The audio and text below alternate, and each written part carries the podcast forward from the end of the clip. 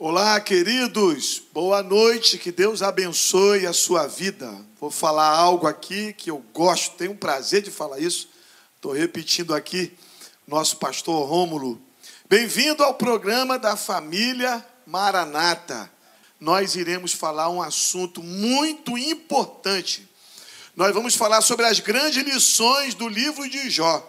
Daria para ser uma vigília desses 42 capítulos mas nós vamos tratar só das cinco grandes, eh, de algumas lições, grandes lições desse livro tão especial. E para debater isso, tratar esse assunto, nós estamos aqui com dois pastores amados da nossa igreja. Você que não é da Maranata, estamos aqui com o pastor Rômulo e o pastor Richard. Pastor Richard e Rômulo, é, vocês, né? É, hoje é RR, olha aqui, né? Vocês têm mais de, você tem mais de 40 anos na Maranata, com essa cara, não, quase 40 anos, né? Pastor Richard, um pouquinho mais de 40. Vamos apresentar eles dois aqui, né? Toda quinta o pastor Rômulo, Rômulo Augusto, pastor da nossa igreja do Meia. Pastor, muito obrigado mais uma vez estar aqui conosco. Muito bom, pastor, muito bom estarmos juntos. Deus abençoe vocês. E o legal é que cada semana a gente fala de um personagem, como a maioria sabe. E a gente acaba mergulhando na vida desse personagem, né? conhecendo melhor esse personagem. E eu quero dizer para você que eu tenho sido enriquecido. A cada vez que a gente fala de um personagem da Bíblia, isso tem sido uma bênção para o meu coração. Então, o papo de hoje vai ser legal. Deus abençoe vocês. E o outro aqui, pastor, eu passei dois dias aqui treinando o sobrenome dele. Não sei se eu vou acertar. Pastor Richard Robespierre. Pastorzão, Seja bem-vindo, obrigado aí por ter aceitado o convite. Explica aí, pessoal, seu sobrenome significa o quê? Na verdade, Robespierre significa rubi.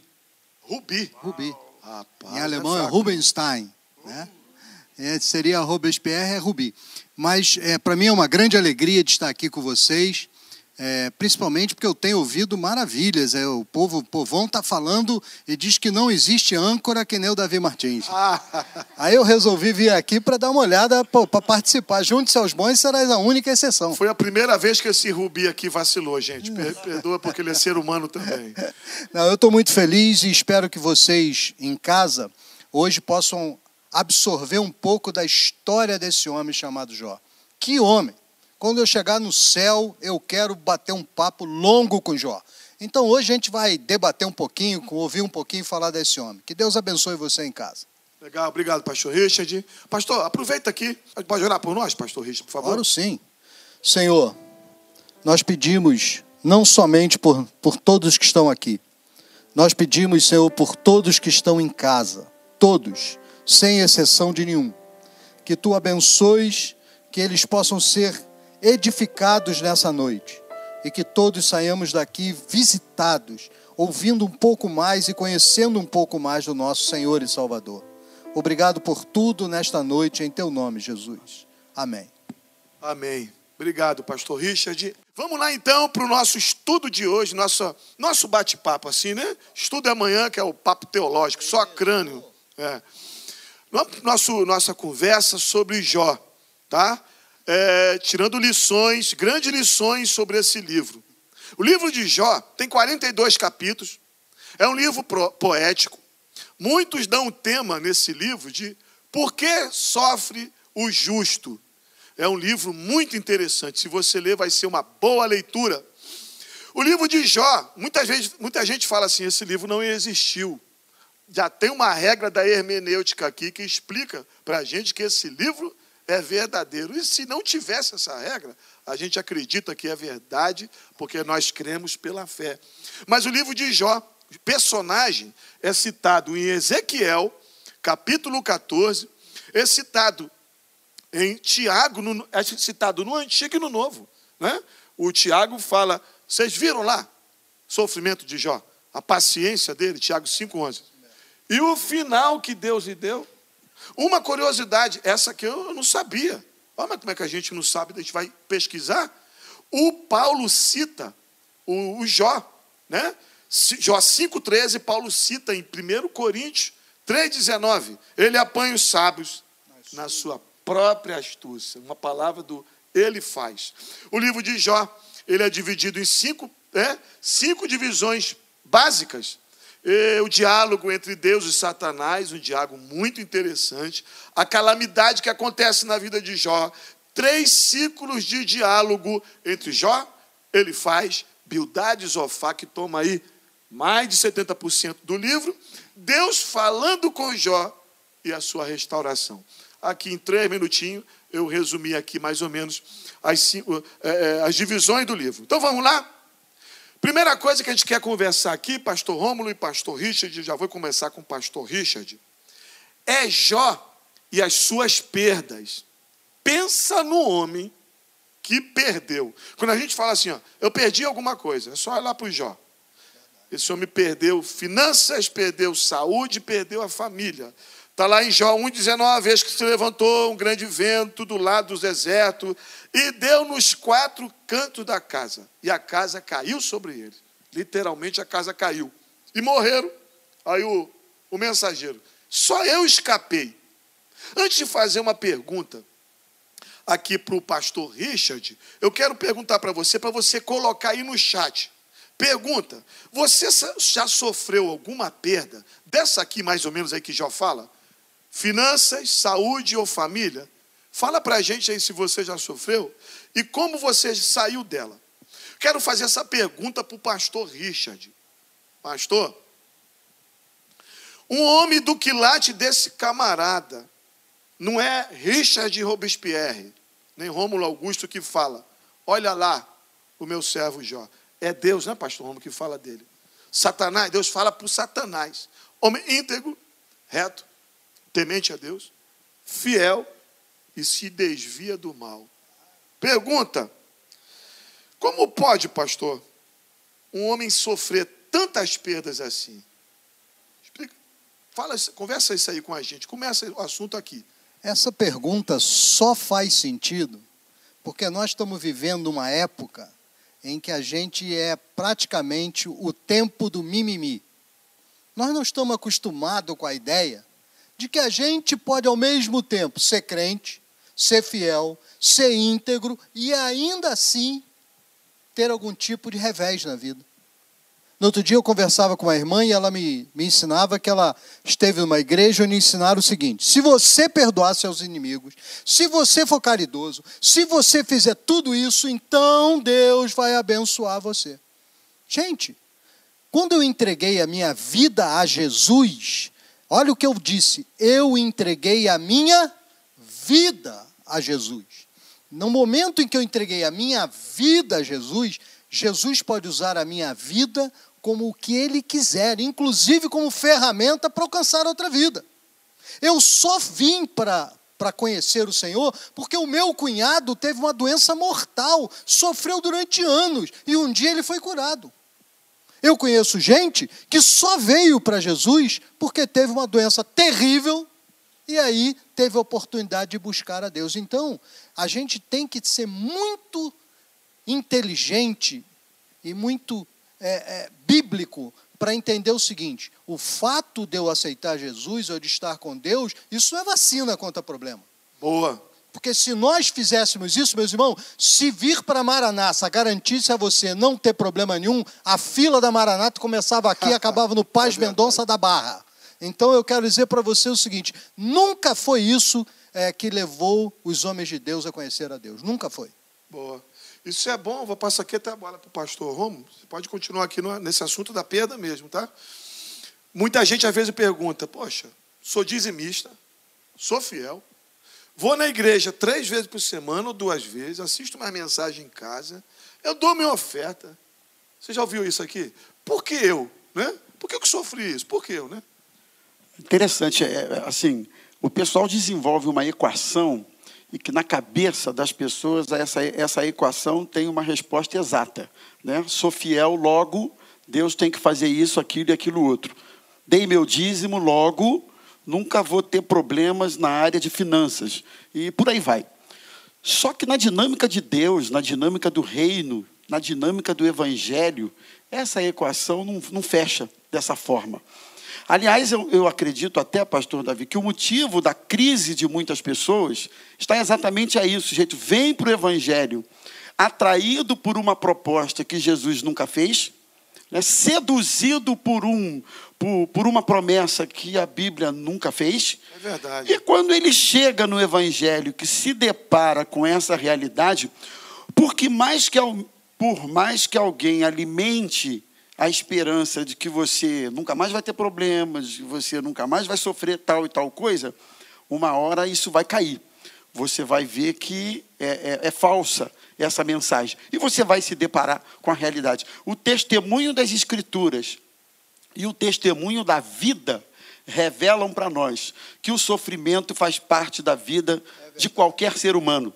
Então, quando o sujeito vem para o Evangelho seduzido por essa proposta enganosamente, a casa cai como você falou, um dia a casa vai cair. Porque um dia o desemprego vai bater, a enfermidade vai bater. Aliás, aliás, que o diga os tempos do coronavírus. Porque neste exato momento, gente que nunca Crente se viu fiel. perdendo, como está perdendo hoje, está se vendo nessa circunstância e de repente fazendo essa pergunta. Por quê? Porque eu acho que funciona como um anestésico para o ser humano entender os porquês da vida, né? Mas na dinâmica do evangelho e do reino, nem sempre isso é possível acontecer no nosso coração. Então, ah, eu acredito que aí é, aí é que entra o dilema de muita gente, a sedução por uma mensagem errada, né, que Jesus nunca prometeu, promessa que a Bíblia nunca fez, e o alicerce da fé do indivíduo está sobre a areia, não está sobre a rocha. Boa, pastor Romulo. Pastor Richard, você começou, ele quase foi na mesma linha nesse sentido. Esse tempo, nós estamos pegando o livro de Jó e tentando trazer né, para esse tempo. Esse tempo, eu penso que tem muita gente refletindo em casa. Qual foi o evangelho que eu aceitei? Porque nós, um exemplo, nós, vou falar da Maranata, vou falar porque nós estamos, né? Nós procuramos ser bíblicos. Alguém me pergunta assim: vai ter Covid na tua casa e coronavírus? Alguém da tua família vai ser infectada? O que, que nós falamos? Que Deus tenha misericórdia de mim. Que Deus guarde a minha casa. E nós oramos por isso. Mas nós não declaramos, na minha casa, não tem. Porque nós podemos sofrer perdas. Então não tem gente que ela, ela foi ao Evangelho, abre aspas, fecha aspas, um suposto Evangelho, venha e você nunca mais vai sofrer, pare de sofrer. Essas pessoas podem estar hoje com expectativa frustrada, não podem? Na verdade, é o um investimento na frustração. Se você vier nesse evangelho, eu garanto a você hoje aqui, e assino meu nome embaixo, Richard Robespierre, pega isso, depois traz aqui que eu assino para você. Você vai se frustrar. O Evangelho de Deus não é para tirar você de problema e de luta. O Evangelho de Deus é para tirar você deste mundo miserável e levar você para a glória. Deixa eu dar um pequeno testemunho, posso? Ah, alguns, os irmãos mais antigos da igreja sabem que eu tive uma das minhas filhas extremamente doente, duas vezes teve, disseram que ela ia morrer, e eu me lembro que um dia eu fui orar, e o Espírito Santo falou ao meu coração assim: olha para a glória. Ora para a glória. E eu comecei a ficar muito preocupado, porque toda vez que eu botava o joelho no chão, o Espírito Santo repetia: Olha para a glória. Aí, eu um dia cheguei, chamei minha mulher, tomei coragem e falei: Amor, eu acho que a nossa filha vai partir. Porque toda vez que eu vou orar, o Espírito Santo fala comigo: Olha para a glória. Minha mulher virou para mim e disse: Então nós vamos ajoelhar aqui agora e vamos fazer essa oração. Senhor, faz a tua vontade. Eu pensei que comigo, essa mulher é maluca, com quem eu casei? Essa mulher é doida. E ela, mas como quem manda lá em casa é ela, ela disse, nós vamos agora. E eu disse, tá bom, vamos. Mas eu fui orar de dedo cruzado. Meu Deus. Erlen começou a orar. E eu fiquei aqui. E Erlen dizia, Senhor, faz a tua obra. Eu dizia, Senhor, faz não, Jesus, amém. E ela dizia, Senhor, cumpra. O que aconteceu? O que aconteceu foi que Deus operou no problema. Minha filha levou anos até poder sair de casa, mais anos até poder comer as coisas que ela comia antigamente, mais um tempão para voltar a estudar. Irmãos, levou muito tempo, mas eu aprendi a olhar para a glória. Eu não posso olhar para a cama do hospital, eu não posso olhar para as coisas que estão faltando lá dentro de casa, eu não posso olhar para isso, eu tenho que olhar para glória. Olha, meu irmão, se você está com Covid, se você está se sentindo mal, olha para a glória. Glória Você Jesus. vai visitar o irmão, Glória olha para a glória. Se você for um enterro, olha para a Glória glória. Em nome de Jesus. Essa é a resposta do, do Evangelho para você. Nós estamos apenas passando por aqui. Deus está na glória nos esperando. Interessante que.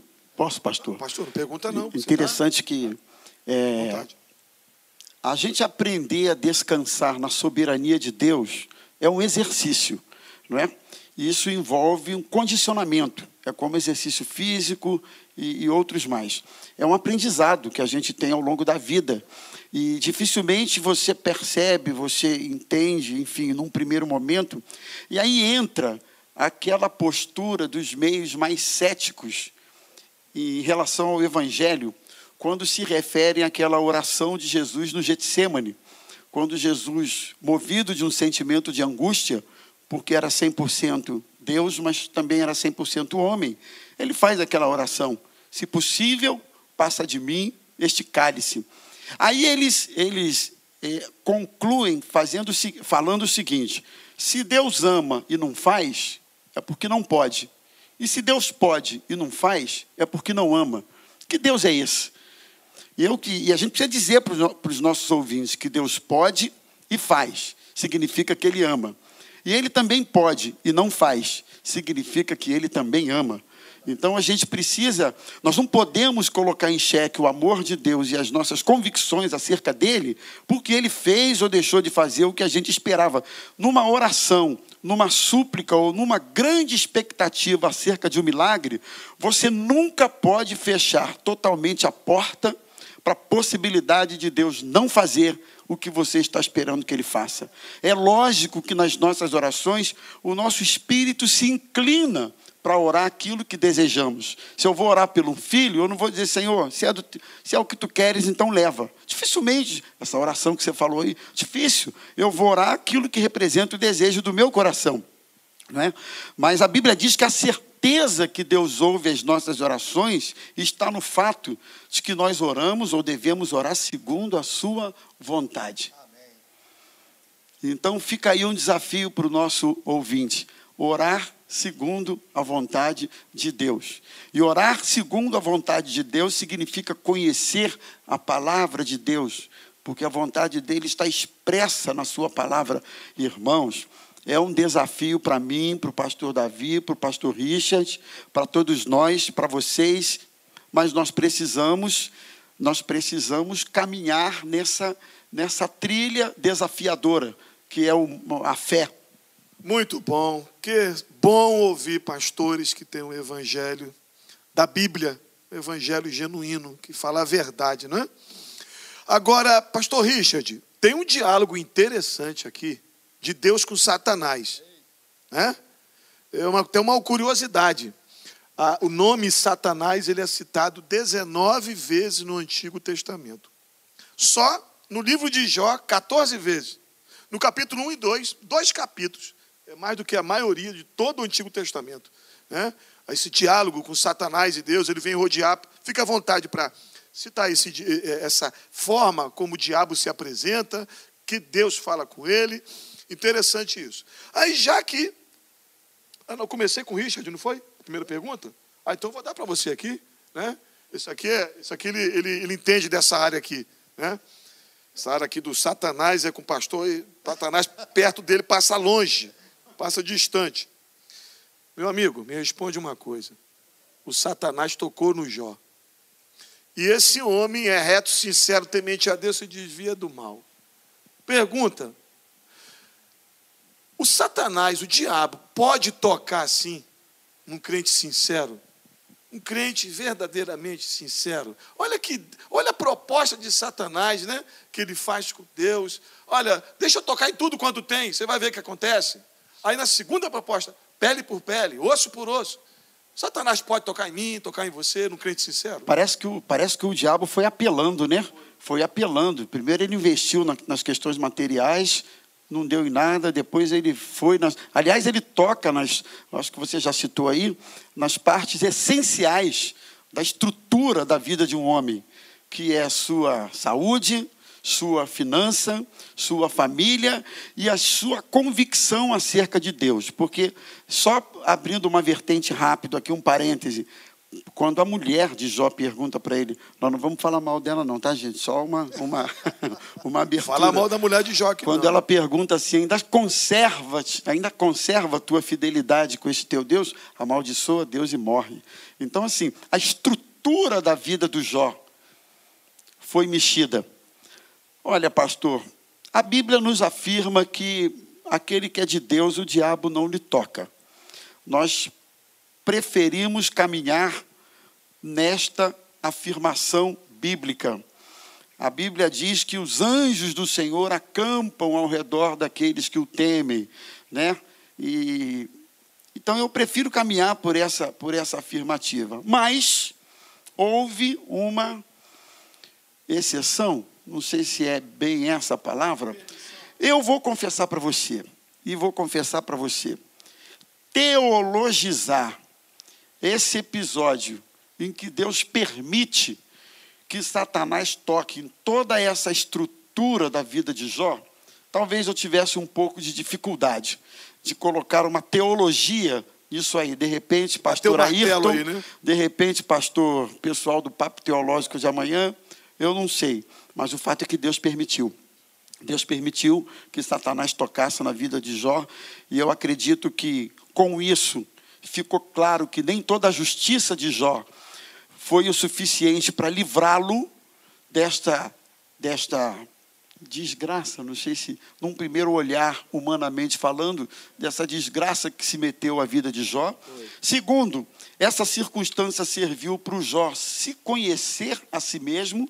Lá na frente, a gente, eu pensava que conhecia o Senhor, mas na verdade eu conhecia só de ouvir falar. Agora os meus olhos te veem. Eu acho que quando nós somos submetidos a esse tipo de pressão, eu acho que de alguma forma a gente conhece melhor a gente mesmo.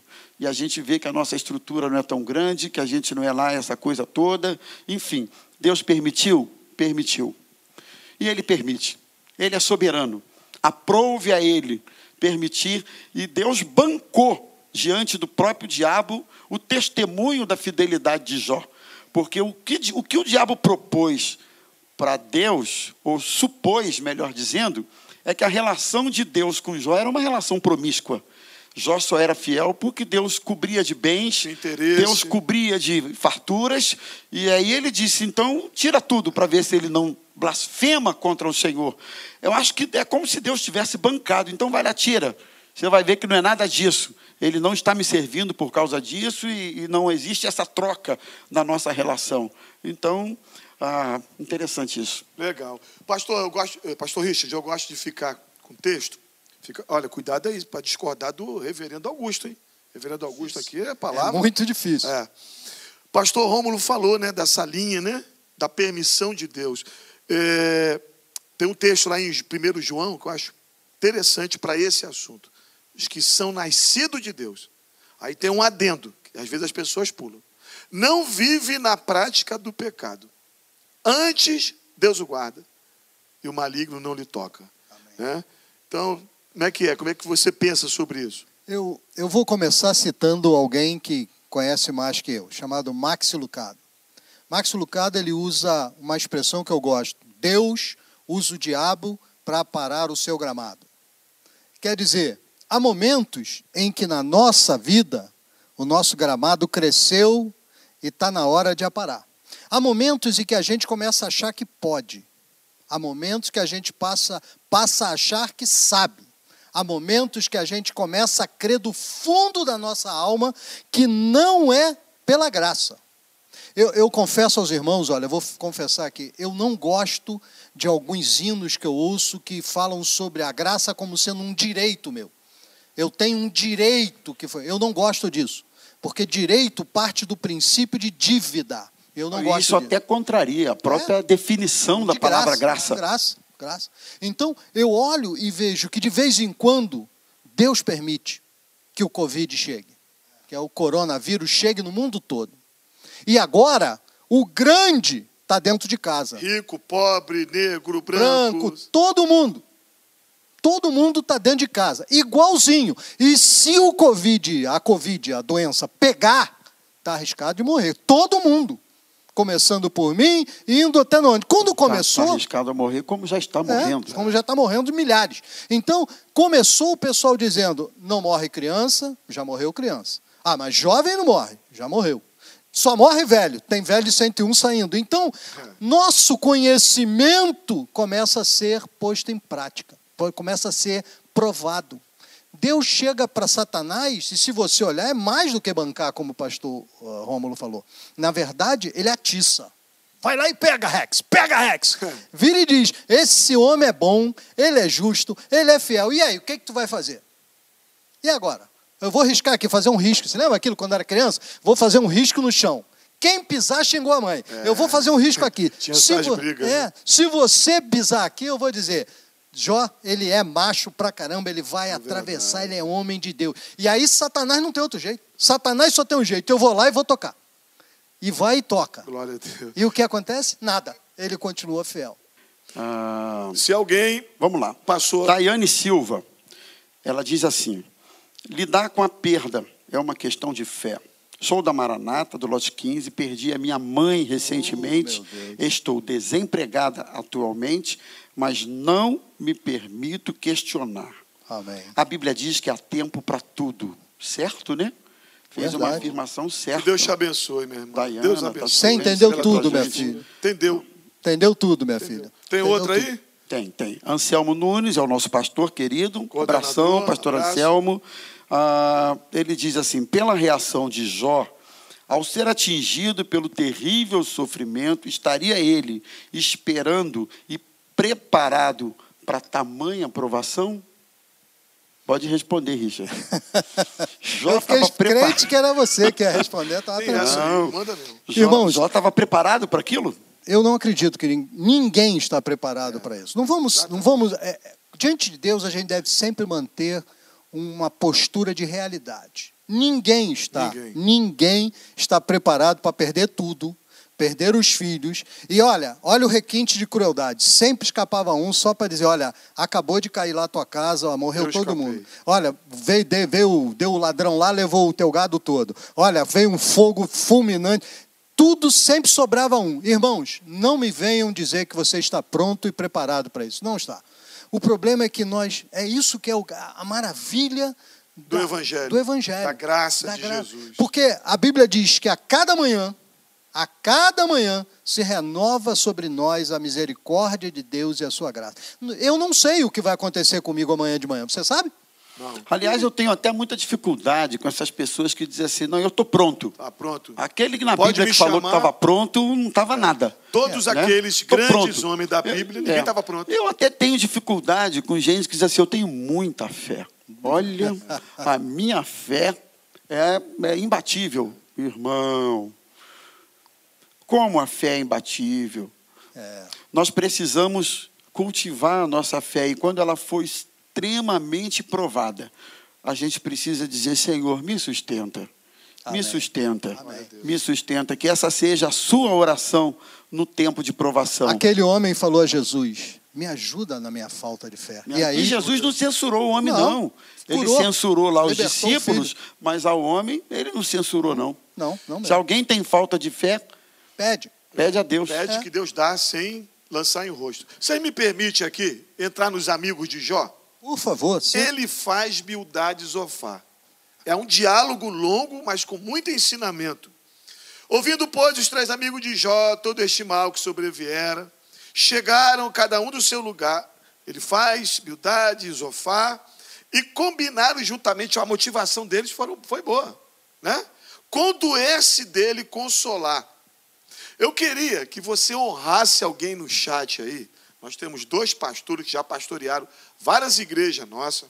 Qual a importância que um amigo teve na sua vida num tempo difícil? Você quer honrar? Eu quero. Coloca o nome do seu amigo, que tempo ele te ajudou, ele te abençoou. Tá? São, vários, são três ciclos de diálogos em 34 capítulos. Um fala, já responde, o outro fala, já responde, e esses caras chegaram com o pé na porta. O ele faz Olha, não despreza o castigo de Deus na tua vida, não. Já falou que o cara estava errado. Humildade. Deus castigou seus filhos porque eles mereciam. Olha o Lisofá. Deus está te castigando menos do que você merece. Antes de eu fazer uma pergunta aqui para o pastor Richard, né? Se prepara para a tua pergunta aqui, para a tua resposta. Tem gente assim, nesse mundão de Deus, sem noção, que na hora que você está sofrendo, vem trazer uma palavra de consolo, te perturba e vem fazer o que os amigos de Jó. Né? Mas antes de eu te perguntar, segura aí. Pastor Romulo, teve alguém aí, nesse tempo de evangelho, que você poderia citar? Essa pessoa foi um amigo numa hora muito difícil. Você poderia honrar essa pessoa aí? Olha, pastor, ao longo da minha vida, ah, nós tivemos alguns momentos assim difíceis, né? E eu acho que as pessoas que foram, que marcaram muito a nossa vida, foram as pessoas que ganharam a nossa família para Jesus. Né? Eu gostaria de, de honrá-los. Não sei se elas estão assistindo, não sei sinceramente, mas foram pessoas que estenderam a mão. Eu estou me lembrando de outras, mas eu queria ficar nessa família. Estenderam a mão para nós no momento que a nossa família estava vivendo conflitos em relação à questão religiosa muito grande. E foi ali que a gente saiu dessa cegueira espiritual, que foram as tias da minha esposa, né? família Oliveira. Algumas pessoas conhecem daquela época, que foram pessoas muito preciosas na nossa vida. E ao longo da caminhada, em alguns momentos pontuais, isso aconteceu também. Então eu queria citar. Muito bom. Essas, essa família. Muito bom. Eu quero honrar aqui duas pessoas, dois momentos mais difíceis da minha vida, um há quase 20 anos atrás, pastor Ari Iac e Isabel Iac, que estão em Caxias. Eles sabem o que foi, minha, minha família sabe. Apareceram na minha família e me abençoaram demais num período muito difícil. E o outro é o senhor, pastor Ron. Você sabe o carinho que eu tenho por você. No momento de perda de um familiar muito querido, você foi fundamental para a minha família estar de pé. Sabe que eu não esqueci aquela cena mais. É. Aquela cena me marcou. Marcou a minha mente, marcou meu coração. Aquela cena. É. Estou né? lembrando aqui Seu... da minha mente. Você estava lá. Pode falar, né? Pode falar. Um grande amigo. Que... É, um grande um genro amigo, meu. Seu um genro que foi. faleceu. E quando aquele caixão chegou ali no setor de desembarque de Lá cargas, de Pernambuco. ali no desembarque ali, de, aquela cena não saiu mais da minha cabeça. Né? Ver vocês ali, enfim, marca não só é. quem recebe, mas marca a gente também, né? Então, é, me marcou. Deus seja louvado pela sua vida. Eu sei que tem muita gente aí que tem alguém que abençoou. Pastor Richard, não tem uma maneira melhor de chegar na vida de um ser humano que está sofrendo tanto, mais gostosa, mais com sensibilidade do que esses amigos de Jó? Primeiro a gente tem que entender por que eles eram assim do jeito que eles, que eles eram. Ah, Jó vai trazer um debate que muitas vezes passa ao largo. Qual é o Deus que eu conheço? Presta atenção. Os amigos de Jó, eles criam num Deus retributivo.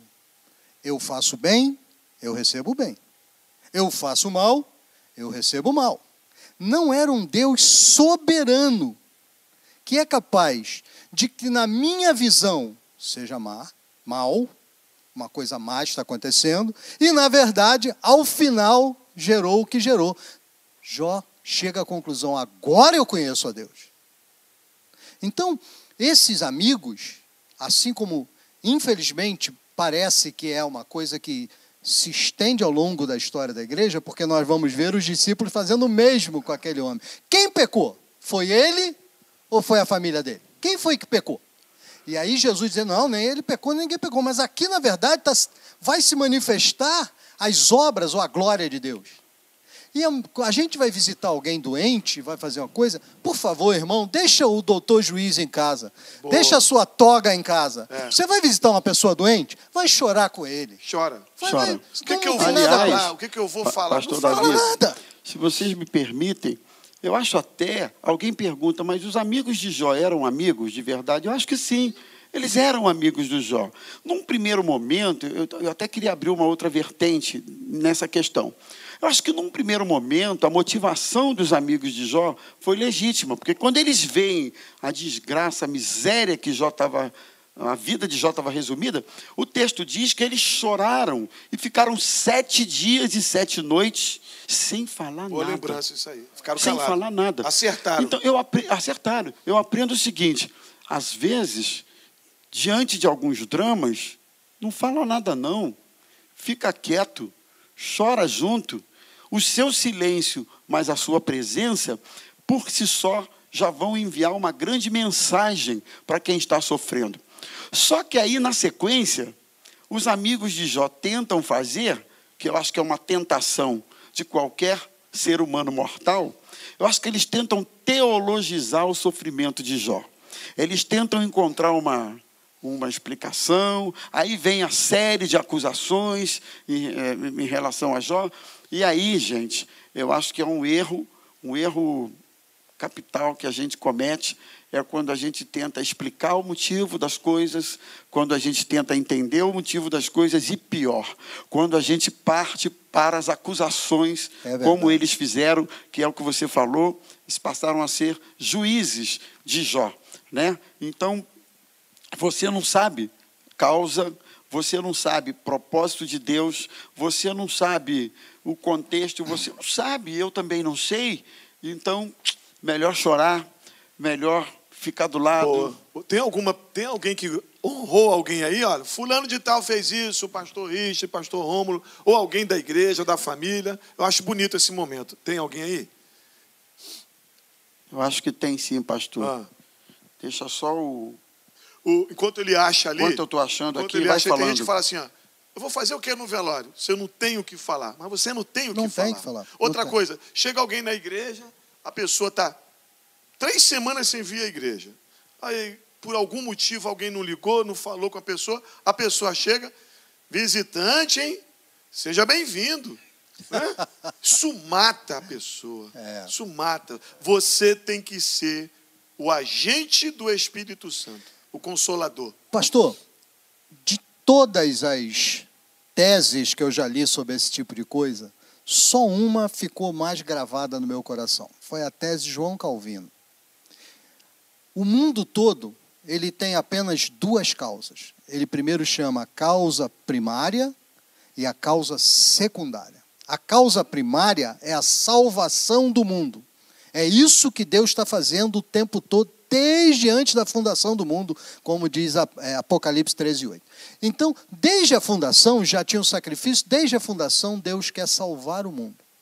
Então, as causas secundárias é um dia o meu cunhado ficou doente de uma doença mortal, correu para todos os lugares, não tinha solução. Alguém falou para ele: vai lá no doutor Acioli, vai lá no doutor Acioli, que talvez ele resolva. Ele, dona minha sogra, pega meu cunhado, leva para esse doutor Acioli, fundador dessa obra. Ele vai lá, doutor Acioli diz: eu não posso fazer nada por você, realmente essa doença é mortal, não tem jeito, mas eu posso orar por você. Olha só, a doença foi uma causa que levou o meu cunhado e a família da minha mulher e depois a mim que foram me buscar para Jesus. Causa secundária. Você não sabe. Às vezes a doença, a luta, o desespero que você está vendo e que você acha que sabe é causa secundária de Deus para alcançar alguém três ruas depois. A bala perdida que matou aquela moça e que você quer arrancar o escalpo de alguém foi causa secundária para levar alguém duas ruas depois para conhecer Jesus e ser salvo. Irmãos, o melhor negócio que eu aprendi na minha vida é calar a boca. Deixa eu contar uma história que me contaram do pastor Daniel Bonfim, um dos fundadores dessa obra. Um dia um menino chegou e disse: Eu, eu tive uma discussão no meu colégio. E ele disse: É, o que foi? Na minha discussão, eu provei que Maria não era isso, não era aquilo. O pastor Daniel Bonfim perguntou o seguinte: E no final, a pessoa aceitou Jesus?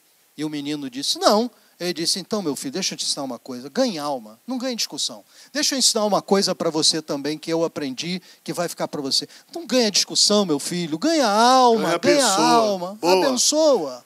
Pastor Romo, deixa eu dar uma passadinha aqui, senão a gente não vai falar de uma coisa muito importante. Jó e a sua maravilhosa afirmação. Na verdade, não é uma afirmação. São o várias. Jó ele, desculpa aqui a expressão, se eu posso usar assim, ele dá um show de afirmação. É. Pastor Richard, presta atenção aí nesse gráfico aí. Joia sua ma uh, maravilhosa afirmação. Vou pedir para a técnica colocar um gráfico, uma tabelinha. Gente, printa depois essa tela, entra no programa de novo, guarda isso aí na tábua do seu coração. Olha quantas coisas o Jó falou no decorrer do capítulo 1 ao capítulo 42. Toma posse de uma dessa afirmação, uma delas aí. E eu quero perguntar para você, qual a melhor afirmação que você prefere aí dessas sete do Jó? Aí eu já faço uma pergunta aqui para o pastor Richard. Comenta aí, pastor Richard, uma dessas afirmações aí, tem várias, tem umas sete. Qual que você mais aí, você posta essa aqui, eu...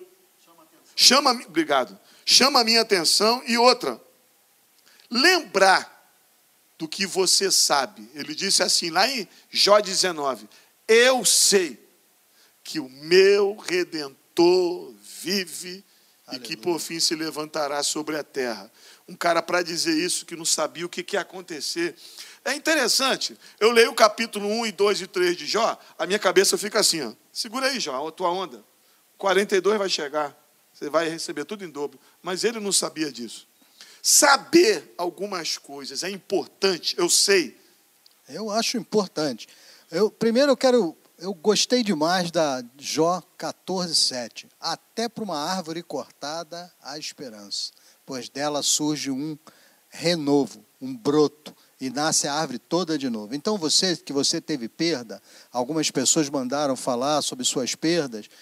Filho, filha, até para a árvore cortada tem esperança. Fique tranquilo, eu tenho certeza de que com o tempo você começará a contemplar o renovo do Senhor na sua vida. A outra pergunta qual foi? Não, é, eu perguntei, não, ele respondeu certo, ele respondeu o que ele mais é, se identificava. É se saber. Eu estou passando uma luta, eu sei. É. Na Bíblia, a Bíblia não, não fala muito, não gosta muito de gente que acha. Tá? Eu acho que Deus. Eu acho que assim, eu acho, assado, tá cheio de gente que acha. Minha avó, que era comunista, minha avó morreu comunista, sempre foi comunista, e se tinha uma coisa que minha avó tinha irritação com os comunistas, eram os teóricos. O teórico é o que acha. Eu acho isso, eu acho aquilo, eu penso assim, eu penso assim. Gente, Deus gosta de contar com quem sabe. Com quem sabe. Quem sabe passou e agora pode chegar e consolar o outro com a consolação que recebeu. É isso que lá em, em Coríntios o, o, Paulo vai nos ensinar. Eu, eu aprendi, fui consolado, e agora, quando eu vejo o pastor Rômulo passando por um problema, eu vou lá, eu que sei, que fui consolado, eu vou e falo. Irmãos, você já notou que é isso que acontece na igreja o tempo todo? É. Alguém que está na igreja, ele, você começa a falar assim: puxa, eu passei isso. Parece que o Espírito Santo, olha que coincidência, leva você exatamente para a pessoa que passou. E ele vai e conta para você é o que nós chamamos na igreja de testemunho. É aquela pessoa que, tendo passado, ela conta: olha como Deus fez na minha vida. Eu, eu, eu sou incapaz de contar para vocês todas as pessoas que me abençoaram com esse tipo de coisa. Mas deixa eu contar um rapidinho. Um dia no culto estava aqui o pastor Azaf Borba. Ele veio cantar, estava cantando. E ele foi pregar. E no que ele estava andando assim, ele olhou e falou assim: Olha, aconteceu isso, isso, não sei o que lá. E deu um testemunho dele aqui, aqui, nesse lugar aqui, ó, do pau. E era exatamente o que eu tinha orado há três minutos atrás. Ele, de ele falou o que eu tinha orado três minutos atrás. Você não sabe o poder que existe quando você sabe. É diferente de você achar. Quando você sabe, você sabe. Quando você acha, você acha. Eu acho. Interessante que o achismo não sustenta ninguém na hora da, na hora da, do drama, né? na hora do sofrimento. O achismo não sustenta, não. Porque se você considerar que muitas vezes o sofrimento é injusto, se você considerar que muitas vezes o sofrimento não faz sentido, o sofrimento não tem explicações, e ele é cheio de. Ele é, ele é rodeado de questionamentos que você não consegue entender. o achismo não sustenta. E, e é interessante que no tempo do sofrimento vale a resistência. Você citou Paulo aí, e eu me lembrei do mesmo apóstolo Paulo. Paulo disse assim: Eu sei em quem eu tenho crido. Estou certo que Ele é poderoso para guardar o meu tesouro. Eu sei. Eu acho que essa convicção, vou tirar o acho, certamente, essa convicção é que fez de Paulo um homem tão resistente diante das provações que ele passou por causa do Evangelho.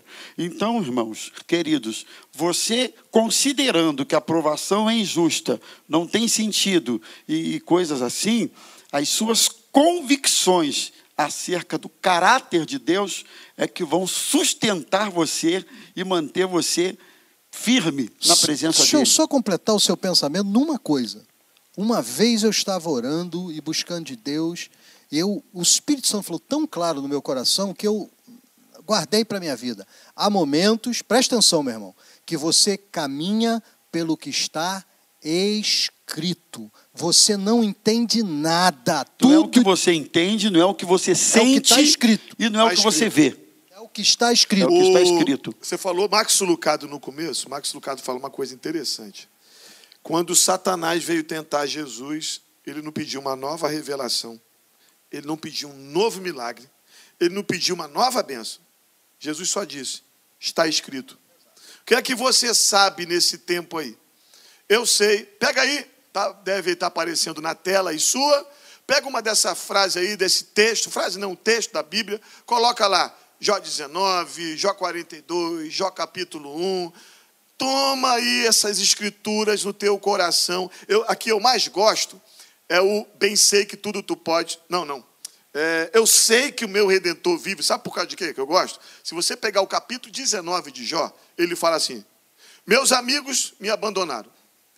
Meus criados não me obedecem. As cri... Gente, criança fugir de você é porque você está ruim. As crianças fogem de mim. Meu hálito é intolerável, minha mulher. Todo mundo me, me abandonou. Só que eu sei de uma coisa: que o meu redentor vive e que por fim se levantará sobre Amém. a terra. Pega uma dessas desses textos das escrituras, nesse tempo difícil, e fala: Eu sei. Fala igual Paulo falou: Eu sei em quem eu tenho crido. Gente, como o tempo passa aqui quando a gente fala da palavra de Deus, né? Oi? É, me dá dois agradecimentos aí, então, de alguma pessoa, para a gente caminhar para o final. Se você me der 20 segundos, Ah. eu acho que eu consigo falar aqui. Eu passei por um momento difícil, é o Jorge Labareda que escreve isso aí, lá de Irajá. É. Passei por um momento difícil da minha vida, enterrei minha mãe e minha irmã em uma semana. E Deus me deu graça em dizer: o Senhor Deus, Deus, Senhor Deus, tirou, louvado seja o nome do Senhor. Nádia escreve assim: Irmã Dirce, quando o meu casamento já estava acabando, Olha aí, disse. ela nos convidou para irmos ao encontro de casais e ali Deus começou a fazer uma grande obra na Amém. minha vida. Então a Nádia é grata pela Dirce. Nadege, querido pastor, aí um de nós aqui, não vou falar o nome não, sou muito grato É pelo ele. Senhor. É ele. Na hora que eu mais precisava, o Senhor esteve do meu lado. Cleide, diácono Luiz e Ana, quando meu pai e minha mãe faleceram, pastor Davi Martins, Olha, quando minha mãe faleceu, entre outros amigos. Sabe o que é, Davi? Cleide, lá de Nova Iguaçu. Cleide, lá de Nova Beijo Iguaçu. aí, Cleide. Sueli.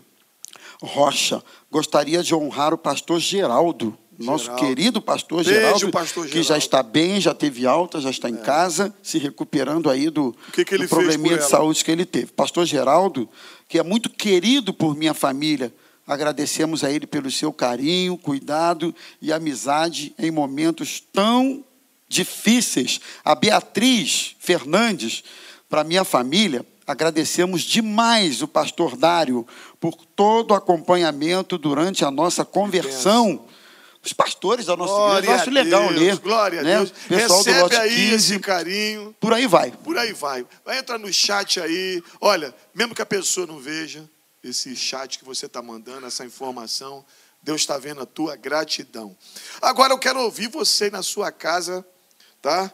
Fazer assim. Ah, já estamos indo para o final. Passou rápido para a gente, mas pro coitadinho do Jó, demorou essa crise, né? Vamos lá então, eu vou pedir para vocês me ajudarem. Vocês têm muita aí coisa para falar, vocês são homens de experiências com Deus, de Bíblia, mas eu vou pedir para vocês serem agora nesse último bloco aqui, objetivo. Jó e sua sorte sendo mudada. Deus muda a nossa sorte, gente. Mudou o Senhor a sorte de Jó. Quando é que Deus mudou? Quando Jó orava pelos seus amigos, e o Senhor deu em dobro tudo o que antes ele possuía. Põe aí no nosso chat se você alguma vez já teve a tua sorte mudada, em que área da sua vida, diga qual. Eu vou perguntar aqui para o pastor Richard. Meu pastor, Deus mudou a vida do Jó. Deu tudo em dobro. Ele tinha sete mil ovelhas, três mil camelos, mil bois, quinhentas jumentas, mil, né? Ele teve sete filhos e três filhas, dez. Ele teve, tinha saúde, perdeu a saúde. Deu, a Bíblia fala que Deus deu tudo em dobro. Pergunta aqui da produção. Eu posso falar que Deus vai me dar também tudo em dobro, como deu para Jó? Sim e não. Ué, não entendi. Sim, porque Deus pode dar tudo em dobro e é fato. Deus pode, se Ele quiser, acabou. E não, porque a gente não pode botar o pé na parede e dizer assim, ó, agora como foi com Jó, eu quero que seja eu de, comigo eu declaro, também. Eu declaro, eu declaro. Eu declaro a unção de Jó. Aliás, irmão, você viu que oportunidade Deus perdeu? Quantas oportunidades Deus perdeu com Jó? Era só dizer assim, declara Jó para acabar com essa maldição. Declara. Isso chama-se confissão positiva. Isso. Declara agora, ordena, diz para acontecer e acabou. Irmãos, Deus não fez nada disso. Ele, Deixou ele passar ele quantos o, anos? Ele era o cara. É, reto, é. fiel. Você sabe quem eu sou? Eu vou te dar uma carteirada aqui. Eu sou o Jó. Pois eu vou é. colocar Deus na parede, eu vou declarar, eu vou afirmar, sei lá, qualquer que você quiser usar, mas não foi assim, né? Não foi mesmo. Então eu digo para você o seguinte, meu irmão: Deus tem para você o que tem para você. O que é para você não tem que necessariamente ser para mim. O que é para o pastor Rômulo não tem que ser pastor Davi. Então vamos parar com essa história de que eu exijo de Deus isso. Irmão, você não exige nada. Tudo que você recebe é graça. Levanta a sua mão e diz: Jesus, eu preciso. Faz conforme a tua vontade. Eu gostei da sua resposta quando ele disse sim e não. Né? Porque a, a, a gente fecha a conta na vida de Jó dizendo: ah, veio tudo de novo. Mas espera aí, os filhos que se foram, os dez que vieram depois, não substituíram os que se foram. Então Jó teve um grande, um grande, um grande aprendizado, um grande benefício. Não sei se vai dar tempo ah, de falar isso ainda. Gostei dessa tua aí. Repete aí. Ele, ele teve dobro, mas os filhos ele não foram Ele teve o dobro, mas os filhos ele ganhou, teve, teve outros dez, mas os que se foram, é, os que se foram, esses não são, não, são insubstituíveis, não é? é? Então existem perdas que são irreversíveis. E nós precisamos aprender a lidar com perdas irreversíveis. Existem perdas que a gente não repõe. A gente aprende a valorizar, a colocar outras coisas no lugar daquelas que se foram, e aí eu não estou falando de filho, tá bom? Mas, enfim, circunstâncias, coisas, mas elas não voltam. Existem relacionamentos que não voltam. Existem casamentos desfeitos que não voltam. Existem empresas falidas Carros que não voltam. que te roubaram que Existe não voltam. carro que não volta. Então, a resposta é sim e não. E eu me sinto muito a cavaleiro, muito à vontade para dizer que existem perdas que são irreversíveis. Nós precisamos aprender a reprogramar o nosso senso de valores em relação àquilo que se foi e entender que se foi né? de alguma forma, Deus há de suprir. Muito mas bom. foi, muito foi embora. Bom, muito bom. Pastor Richard, é duro te falar isso aqui agora. Suas considerações finais, por que considerações finais? Que foi muito bom ter você aqui conosco hoje. Você, deixa eu falar uma coisa sua e do Rômulo. Meu filho é teu fã de carteirinha. Eu prego dez vezes, ele me ouve, ele não fala quase nada. Ele ouve o Richard pregando, ele, pai, Richard, pregou muito, pastor Richard. E outra é o, a minha filha. O Felipe, não é só você não, o Renata, eu também sou fã é, desse. E a minha filha é, gosta muito do pastor Romulo. Ou seja, nós Na- no- graças a Deus por isso que os nossos filhos amam Aliás, os pastores pastor, da Maranata. sabe né? por que, que eles amam os pastores da Maranata? Porque nós nos admiramos. É verdade. Eu admiro os pastores da igreja, pastor Richard, pastor Davi, os pastores, não dá para falar todo mundo, mas a gente tem um carinho. A gente admira primeiro porque a gente conhece a vida, a esposa, A a, esposa, família, a história, os etc. defeitos. E os defeitos. E depois a gente admira como homens de Deus também, né? Então é por, Mensagem. isso, é por isso que eu fico triste de falar, mas suas considerações finais sobre tudo que a gente falou aqui, meu amigo. Olha só, para o povo que está em casa, tempo de Covid, trancado, insegurança, tempo de Jó, tempo de confiar em Deus, é verdade, tempo de entender que Ele pode fazer e restaurar e colocar tudo de novo no trilho.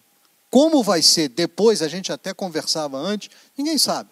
Como vai ser depois de, dessa doença, dessa pandemia, ninguém sabe. Mas eu sei de uma coisa: o meu redentor continua vivo. Aleluia. Essa é a minha consideração. Aleluia. Pastor Richard, muito obrigado, tá? Por ter estado aqui conosco.